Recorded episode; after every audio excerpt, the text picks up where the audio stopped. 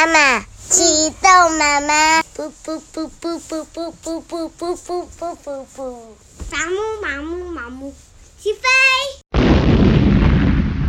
欢迎光临严家大宅，陪双达一起听故事。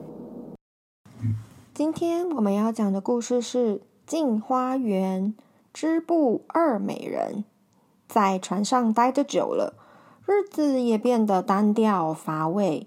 有的人成天躺在船舱里睡大觉，有的人靠在甲板上聊天。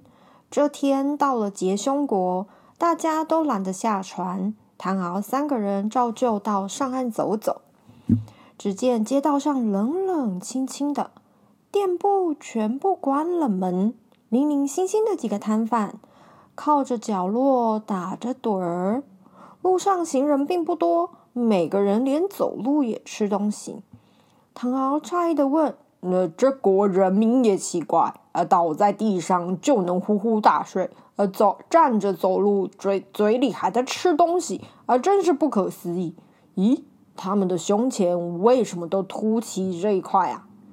谁叫他们好吃懒做啊？每天吃了就睡，睡醒就吃啊！吃的东西消化不了了啊，蹲在胸口，慢慢的隆成一块。子孙们呐、也有样学样，懒惰的不得了。所以这世世代代全是这么一一副德行啊！周公，看他们的胸前结块也挺累的。难道没办法治吗？林之阳啊，抢先回答说：“嘿，如果请我医治，呃，倒有个不吃药的法子，只要把他们的懒筋给抽了，呃，再驱走肚里的馋虫，啊、呃，保管胸前结块能消。”九公也说：“林老板说的对呀、我们呢，在船上也不能太懒，否则迟早像他们一样嘞。”哈哈。船上的人呐、听唐敖他们提起结凶国的事情，而都自动自发勤快起来。大船也因此走得更快了。不久就到了长臂国。唐敖有意无意地观看岸边几个渔夫在捕鱼，忽然瞧见他们不用渔网，而是将两只长长的手直接伸进去海里取鱼。唐敖大吃一惊：天哪，他们的手背真是长啊！而比这身子长一倍多呢。林之阳也说：“啊，妹夫实在是少见多怪。他们要是手没那么长，这地方怎么叫长臂国呢？”九公叹口气说：“哎呀，据说这个地方的人最贪心了，不是自己的财物也伸手去拿，所以这久而久之啊，手臂越来越长，越来越长，不但妨碍行动。”我看他们只适合抓鱼喽。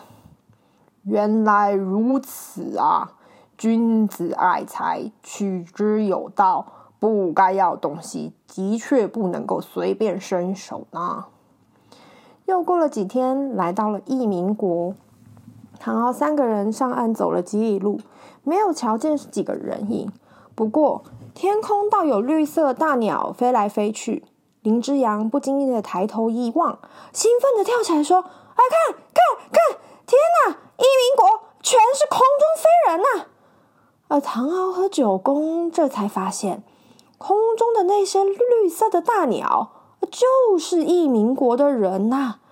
他们生的尖嘴、红眼，浑身碧青青的，又长了对翅膀。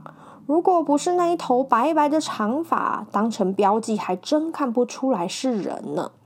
这时候，有几个人从空中飞下来，唐敖三个人这才把他们看得更清楚。林之阳瞪大了眼睛说：“嗯嗯，难怪难怪他们要披头散发当掩饰，原来他们的头居然和身体一样长！”哎，多九公毫不讶异地说。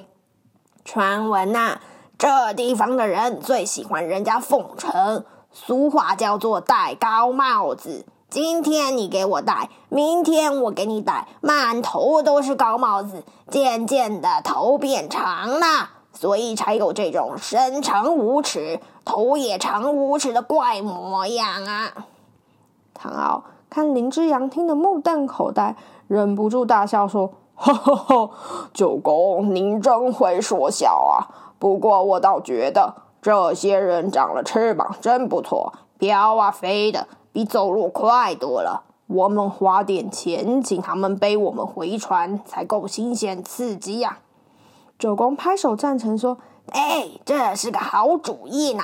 太好了，我的腿正酸得要命呢。”林之阳便雇了三位异民国的人，一人背一个，顿时顿时展翅高飞，而才一瞬间就到了船上。三个人异口同声地说。啊，花点小钱飞上天，让人大开眼界，真是划算呐、啊！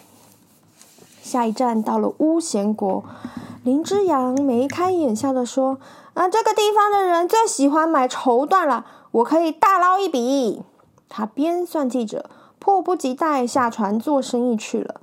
唐敖因为吃坏了肚子，没办法下船。九公看唐敖不去了，也宁愿待在船上休息。两个人便在甲板上闲聊起来。唐敖望见岸边不远处一片高高低低的树林，便指着问说：“呃，九公，那是什么树啊？”多九公看了一看，说：“高大的是桑树，居民呢砍砍来当柴烧；矮小的是木棉，他们取木棉织布做衣服。”哦，没想到这里居然不产蚕丝。难怪大哥兴冲冲的带着绸绸缎去卖。不过这么好的桑树，居然拿来当柴烧，啊，真是太可惜了呀！原来啊，丝绸呢是由蚕宝宝的茧做出来的，而蚕宝宝是吃桑树的，所以他们既然有桑树，居然没有养蚕，也没有织丝布，而宁愿从国外花高价来买。真的是很可惜呢。不知道过了多久，林之阳回来了。他无精打采地说：“啊，几年前，那从外国来了两个小姑娘，带了许多产卵，在这里教人养蚕取丝织布，害得我赚不了钱了。现在只求着绸缎货物能够出清就不错了。”唐敖听到小姑娘，叮，灵机一动，想起什么似的说：“哎呀，哎呀！”一女红渠曾经托我带封信给巫贤国的薛恒香，我差点给忘了。第二天，唐敖、九公、林之阳一起来到了巫贤国。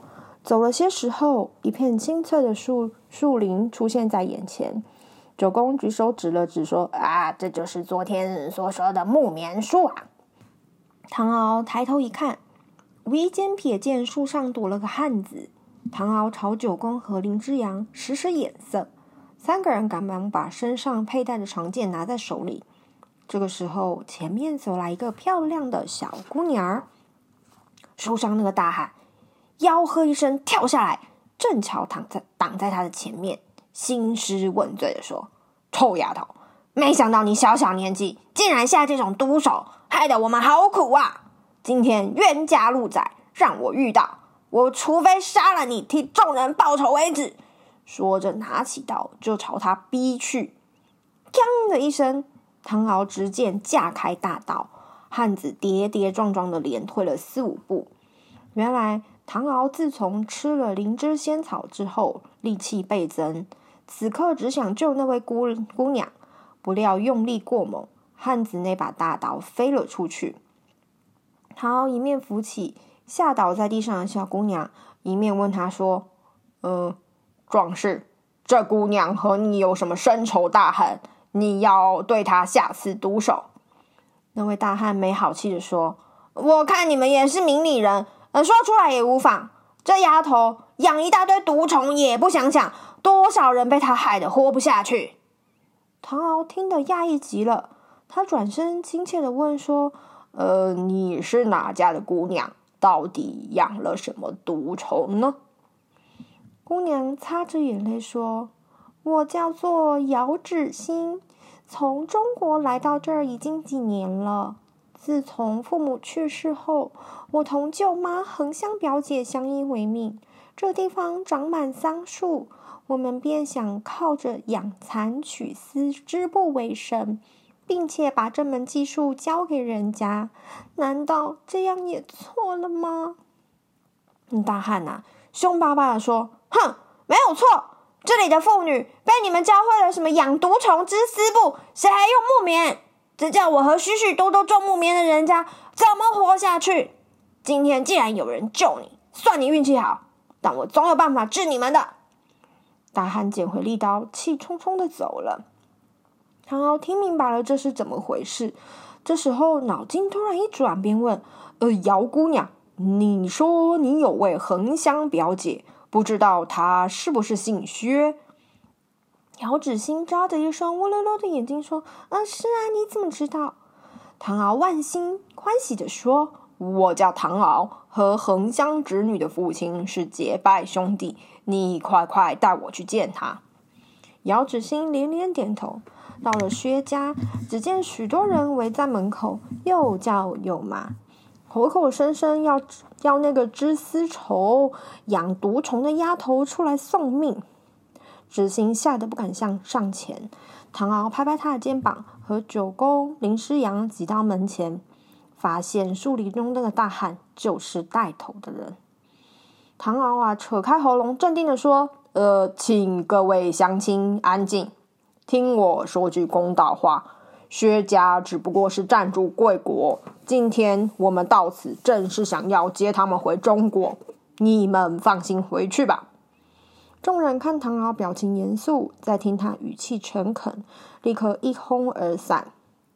这时候，姚芷欣赶紧上前叫门，大门咿呀的一声开了，出来一位端庄秀丽的姑娘，一见芷欣，两个人情不自禁抱在一起。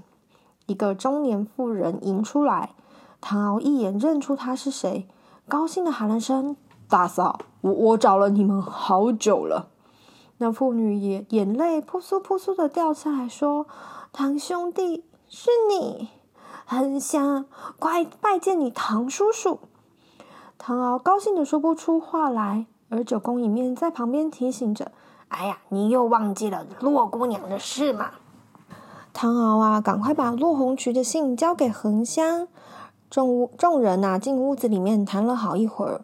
唐敖写封信，又送上一大笔银子安置他们，而且呀、安排他们搬到灵凤山跟魏家一起住。那个地方离距离这里又近，而且又能够避开当地居民。将来回程的时候，大伙儿就一起可以回到中国去。今天我们的故事就在这里告一段落，谢谢你的收听，我们下次见。